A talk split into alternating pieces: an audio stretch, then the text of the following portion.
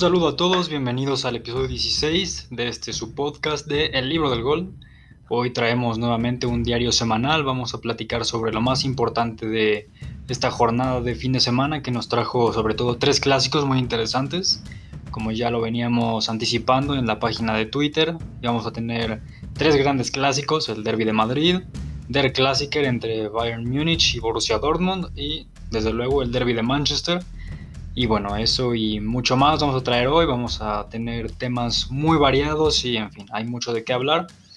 Y sin mayor preámbulo vamos ya directo a lo que fue el Derby de Madrid el día de, de hoy, precisamente en la mañana. El Real Madrid y el Atlético de Madrid terminaron uno por uno en el Wanda Metropolitano. Un partido muy disputado en realidad que era muy importante para decidir el destino de, de la clasificación en la liga y ver cómo es que iba evolucionando la lucha por por el campeonato español. Y en fin, antes que nada vamos a comentar las alineaciones porque el Real Madrid saltó al campo con Courtois, Mendy en la lateral izquierda, Nacho y Barán, pareja de centrales, Lucas Vázquez por la otra banda de, lateral. En el medio campo, el clásico con Casemiro, Modric y Kroos. Y la terna de ataque, eh, que fue compuesta por Karim Benzema, eh, Marco Asensio y Rodrigo Góez, que bueno, jugó en lugar de Vinicius, una decisión que a mí me parece acertada ya que creo que el chico brasileño ha demostrado ser más efectivo cuando se le requiere que el propio Vinicius. Y por el otro lado, el Atlético de Madrid formó con Jan Oblak, su gran portero, el gran salvador de este equipo cuando lo requiere. En la defensa con Hermoso, Felipe, Savic y Trippier. Trippier que pues, sabemos toda la polémica que tuvo hace más o menos un par de meses con el tema de las apuestas y demás, pero estuvo de vuelta e hizo un partido muy, muy aceptable. Luego como único pivote, el Cholo planteó a Coque, el capitán además, y ya más adelantados con una línea de cuatro mediocampistas, con Carrasco, Lemar, Marcos Llorente y Correa, Marcos Llorente haciendo esa función mixta de atacar y también de recuperar al mismo tiempo, y desde luego en el frente de ataque como punta, Luis Suárez que hizo un partido muy destacable que lo comentaré en breve. Y en fin, con este 1-1 tenemos que la clasificación se queda con el Atlético de Madrid en primer lugar con 59 puntos, el Barcelona en segundo lugar con 56, el Real Madrid en tercero con 54 y el Sevilla en cuarto con 48 unidades. Ojo que tanto el Atlético de Madrid como el Sevilla tienen un partido menos, es decir, tienen 25 en este preciso momento. Y los colchoneros estarán jugando esta semana contra el Athletic Club de Bilbao, un partido que será muy interesante ya que los bilbaínos de Marcelino García Bernal siempre se crecen contra equipos grandes. Tendrán seguro mucho que decir en este encuentro y bueno, también será decisivo para ver qué es lo que pasa con la liga, si es que el Barcelona continúa teniendo esas posibilidades, por ahí si el Bilbao le arranca un punto al, al Atleti, pues posiblemente sería muy, muy interesante la lucha, ya que serían cuatro puntos de ventaja del, de los de Simeone sobre el Barça y la lucha de aquí al final sería muy, muy linda en realidad y ese partido que nos espera en el Camp Nou entre Blaugranas y Rojiblanco será muy, muy interesante sin duda. Y también un poco más sobre el Derby de Madrid, quería mencionar y hacer hincapié en los, bueno, en el partido que hicieron tanto Luis Suárez como Karim Benzema, los dos, los dos arietes de, ambas escuadras y en fin lo de Suárez fue, fue espectacular, realmente dejando de lado muchas dudas si es que existían, sobre todo después de lo que mencionaba unas semanas sobre lo que fue su salida del Barça, lo que le dijo Kuman, que ya no tenía nivel para estar en la élite, que no que era un jugador viejo en realidad, que ya era momento de que saliera. Y desde que llegó al Atlético de Madrid está luchando el Pichichi con Leo Messi muy de cerca. Y en fin ha tenido una gran temporada y el partido que hizo hoy fue impresionante, no solamente marcó el gol con una definición excelsa, con la parte externa fue, espectacular, no se achicó frente a Courtois definió de gran manera para el 1 por 0. Además de que causó mucho caos, continuamente provocaba faltas y le daba esa pausa al partido que requería el Atlético de Madrid.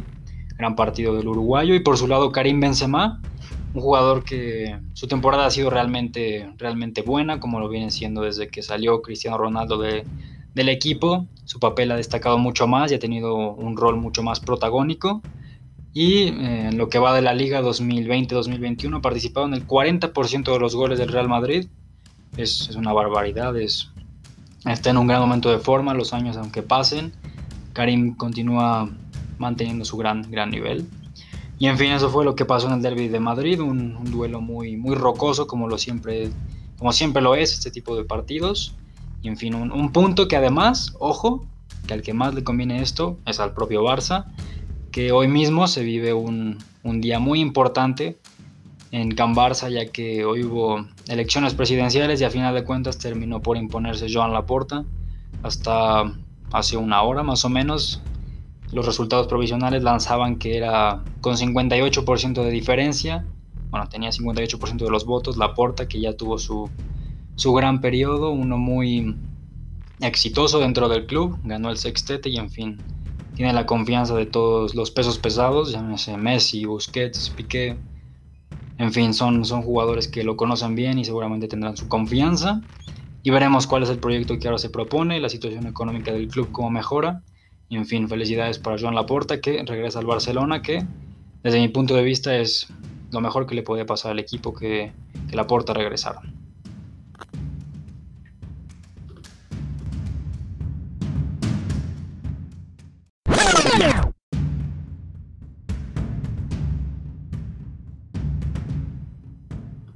Pasando a lo que ocurrió en la Bundesliga con Der Klassiker, pues el Bayern Múnich y el Borussia Dortmund se vieron las caras en un duelo que lógicamente siempre es muy atractivo, aunque no, no estamos esta vez en la situación en que uno es primero y el otro es sublíder, sin embargo aún así siempre despierta mucha expectativa.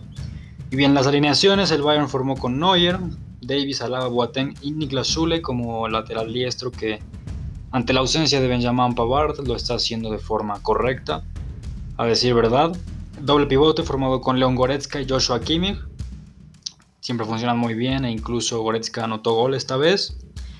Más arriba acompañados con Kingsley Coman, Thomas Müller y Leroy Sané. Para complementar tenemos a Robert Lewandowski que anotó tres goles. De escándalo lo de Lewin. Mientras que el Borussia Dortmund formó con hits en la portería, Zagadou, Hummels y Emre Can en la parte baja junto con Schulz por izquierda y Thomas Meunier en la lateral diestra. Bueno, como carrileros más bien porque fue una línea de 5 en defensiva y en transición ofensiva. Era una línea de 3 con 4 mediocampistas. Y más adelante teníamos a Torgan Hazard y Marco Royce. Eh, como volantes de recuperación tenemos a Tom Delaney y a Dahoud. Mientras que hasta arriba tenemos a Erling Braut Holland que a su vez anotó dos goles muy temprano en el partido y ya con eso el noruego llega a 19 tantos en lo que va de la temporada.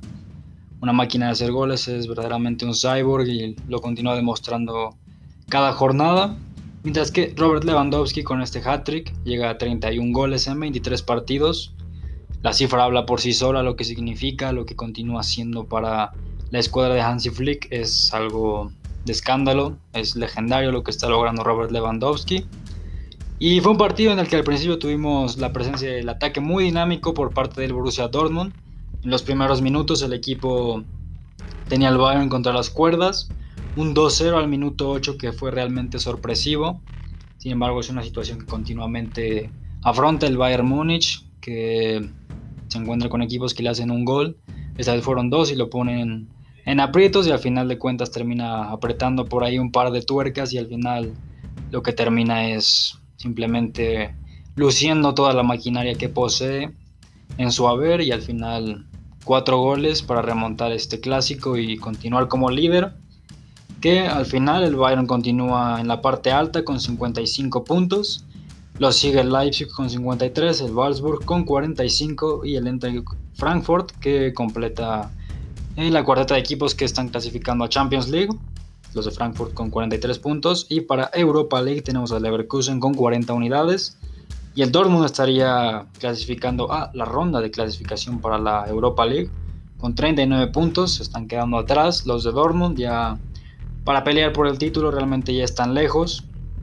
Tendrían que pensar más bien ya en meterse en Champions y enfocarse también en la competición europea que llevan una ventaja muy conveniente sobre el Sevilla. Entonces aún tiene por qué luchar el Dortmund. A su vez también en la Pocal, está en semifinales, en fin, no todo está perdido para el Borussia Dortmund.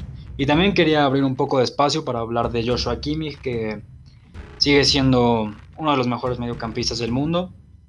Es top 3 mediocampistas del mundo para mí en, la actualidad.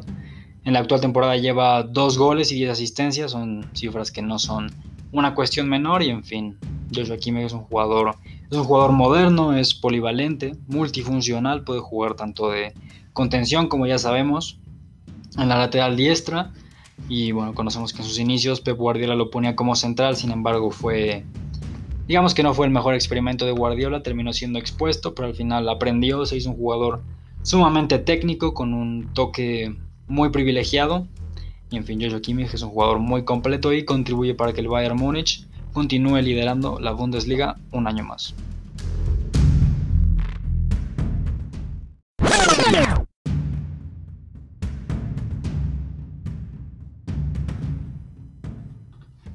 Y sí, también tuvimos Derby de Manchester, un duelo que también, por lo que significaba, primero contra segundo en la Premier League, eh, fue muy atractivo terminó siendo que el United frenó lo que venía haciendo ya el City por tantos partidos.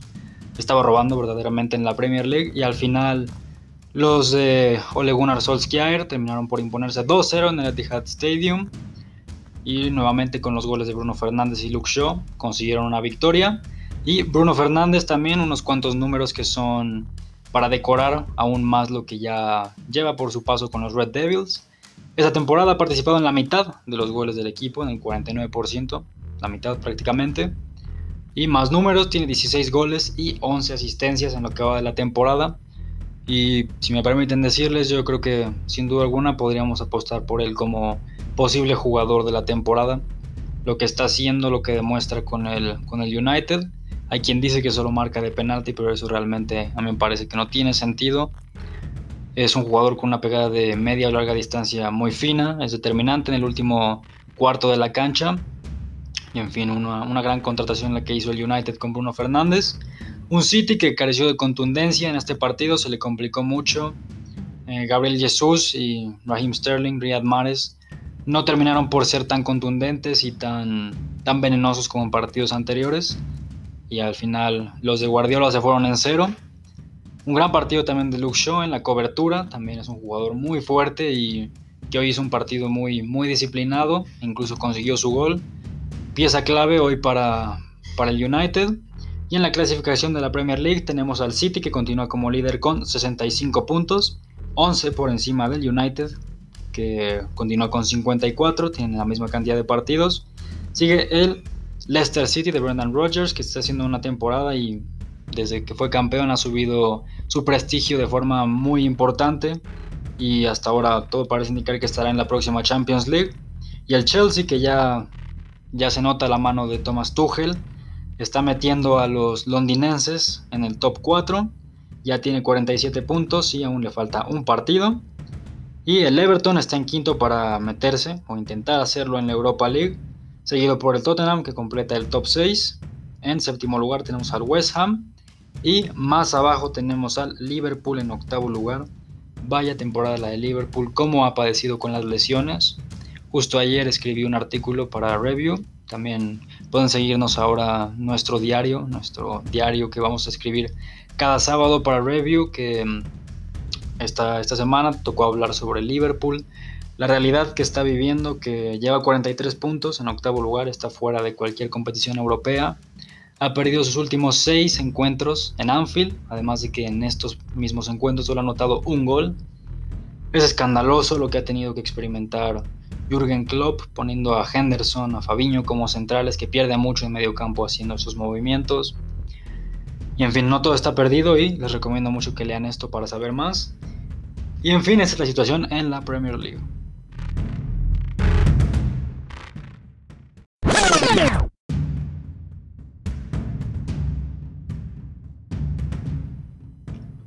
Más información del fútbol europeo en la Serie A. El Inter continúa liderando esta campaña que todo pinta que se pintará, precisamente válgase la redundancia, de Nerazzurro para los de Antonio Conte que continúan a la cabeza con 59 unidades, además de tener un partido menos que el AC Milan, que los persigue con 56 puntos. La Juve está en tercer lugar con 52 y la Roma continúa con 50, con 50 puntos nada más para meterse también en, en, lugares de Champions League. Cuatro equipos que tienen su historia en, en, la competición europea más importante a nivel de clubes. Y al parecer así será que, llegarán a la próxima campaña estos cuatro equipos. El Atalanta más abajo que ha tenido sus problemas, su baja de calidad ha sido muy notoria con el tema del Papu Gómez, con bueno, el, conflicto que tuvo con Gasperini al final sí que se está viendo reflejado de una u otra forma en la plantilla y la baja ha sido importante. El Napoli de Gattuso y del Chucky Lozano está en sexto lugar con 47 unidades y la Lazio lo sigue con 43 puntos en séptimo lugar, eso es en el calcio. Pasando a lo que ocurre en Francia, el Lille está sorprendiendo a propios y a extraños, está hasta ahora de líder con 62 unidades, 2 encima del PSG con 60 puntos. Los de Pochettino parece que en un duelo directo contra el Lille podrían hacerse con el liderato y después quizás sería algo como lo que hemos, bueno, como lo que estamos acostumbrados a ver que al final terminan por sacar una ventaja importante y nadie los mueve de, de su camino hacia otro título de League On. Y también el Lyon, que se está metiendo en ronda de clasificación para la Champions con 59 puntos. Y en cuarto lugar tenemos al Mónaco con 55 unidades. Pasando también a lo que ocurre en la Eredivisie, en el fútbol de los Países Bajos, el Ajax está como líder sin mayor problema. Tiene 60 unidades, en este preciso momento está 6 arriba del PSB y tiene un partido menos el equipo de Eric Ten Hag también donde milita Edson Álvarez, que está haciendo actuaciones también muy importantes. Ha sido, bueno, ha sido elogiado y también ha tenido sus críticas y críticas de peso. En realidad ha sido el propio Marco Van Basten el que lo ha criticado. Sin embargo, ahí aparece Edson Álvarez, el Ajax, con jugadores que, bueno, a mí me gustaría mencionar dos, que son Anthony, Gravenberg, que son muy jóvenes y que les veo cualidades para ser un medio centro. En el caso de Gravenberg es muy alto, es, es fuerte, es muy técnico y su recuperación e incluso su capacidad creativa y para disparar desde larga distancia es algo que es envidiable para cualquier medio centro en el mundo. Y Anthony, un jugador regateador y que define muy bien para el Ajax.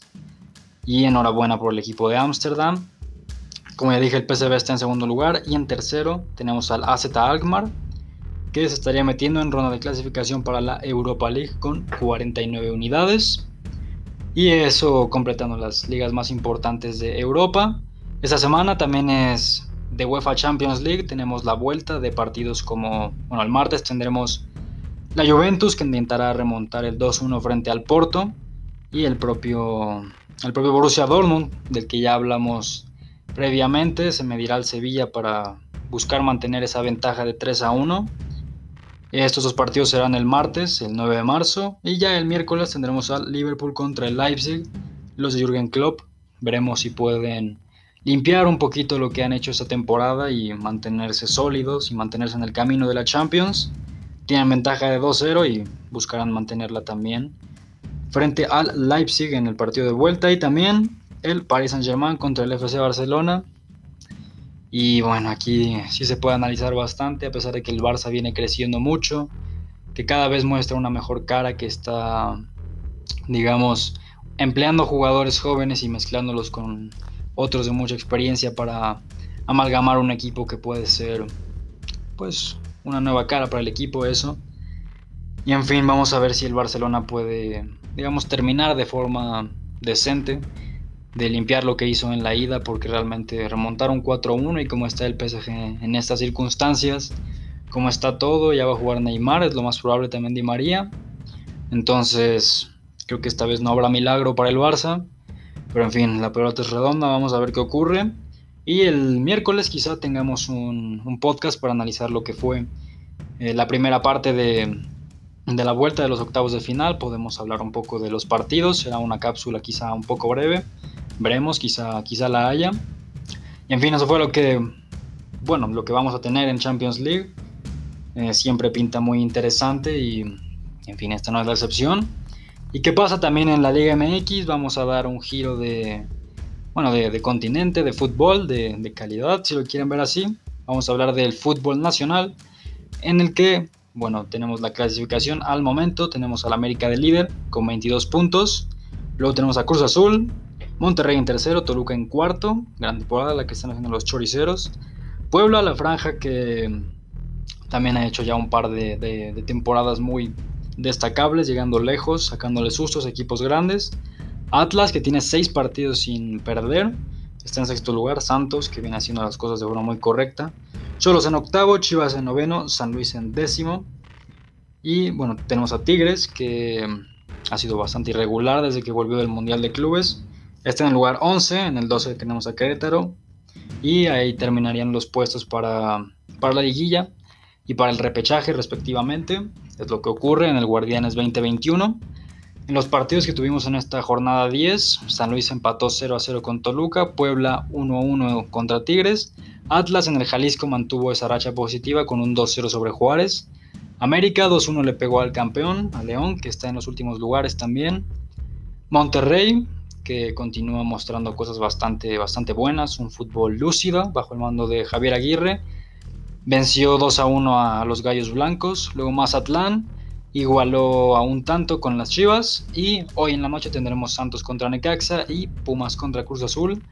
Dos partidos en los que, bueno, en el caso de Santos contra Necaxa, tenemos a un Santos que tiene cosas, como ya mencioné, lo está haciendo muy bien. Guillermo Almada ha mostrado mucha regularidad y un Necaxa que realmente está en los últimos lugares también. No muestra un fútbol contundente, no tiene, no tiene llegada, no tiene mucho gol y en fin, vamos a ver qué ocurre en este encuentro en la comarca lagunera. Y más, bueno, más tarde, a las 9 en punto, 9 con 6 de hecho, si no me equivoco, Pumas contra Cruz Azul.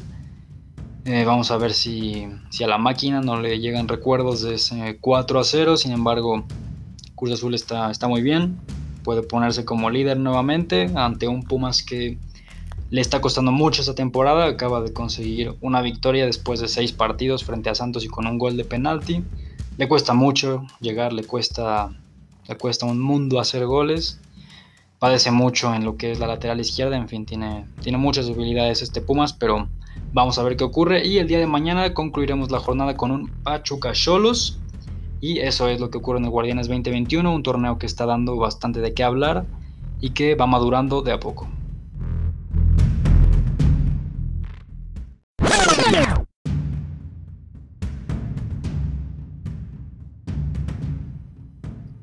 Y ya para concluir el episodio de hoy, quería traer a la mesa un tema que pues estuvo circulando bastante ayer, eh, información de Fox Sports, que el Tata Martino quiere llamar a Rogelio Funes Mori, el delantero de Monterrey, a la selección mexicana para la próxima convocatoria. Ya se han acelerado, bueno, se está acelerando su proceso de naturalización y en fin, ya ante la baja de Raúl Jiménez, al parecer lo que son Alan Pulido, Henry Martin, José Juan Macías no terminan por llenar el ojo del entrenador argentino, por lo que buscaría un compatriota suyo para reforzar el ataque del tricolor. Y a ver, dando mi punto de vista, pues tiene sus pros y sus contras. Creo que como solución inmediata, como un parche, puede funcionar. Eh, seguramente en lo que es el fútbol de la CONCACAF puede, puede traer resultados positivos.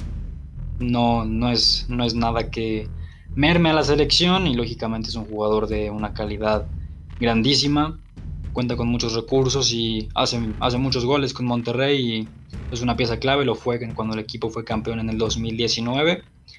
Sin embargo, creo que sí se, se va a frenar bastante la evolución, el crecimiento de jugadores como Macías y también se va a frenar la continuidad que ha tenido Henry Martin, ha demostrado mucha contundencia, mucha estabilidad, siendo un centro delantero muy fuerte, un centro delantero tanque para el América. Eso sí que va a quedar frenado y creo que sí, el punto negativo sería que se va a frenar ese proceso que se venía trabajando con ambos delanteros. Y bueno, seguramente tendrá sus oportunidades Rogelio Funes Mori. Eh, por la forma en la que leí la información y cómo pinta la situación, es algo que va a pasar. En fin, no queda más que darle el beneficio de la duda. Vamos a ver si realmente termina por cuajar en la selección y ya estaremos analizándolo más adelante. Y en fin, con este tema concluimos el episodio de hoy. Yo me voy despidiendo. No olviden seguirnos en las redes sociales, en Twitter, arroba libro del gol, también en WordPress, cuyo link está en nuestro perfil de, Twitter. Y también los invito a que lean nuestro nuevo diario que estoy editando cada sábado. Escribo un artículo breve sobre algún equipo, alguna situación que ocurra en el fútbol mundial. Esta semana, como ya dije, escribí sobre Liverpool, la pasada sobre el Barça y los invito a que se suscriban, es por correo, también lo pueden ver en su Twitter. Tenemos estas tres plataformas y Desde luego no olviden suscribirse a este podcast. Si les gusta, denle apoyo, no olviden seguirlo y estar al pendiente de cualquier episodio que, que suba en estos días. Cada semana traeremos uno sin lugar a dudas. En fin, yo me despido. Soy Oscar Alfredo Mendoza y esto es el libro del gol.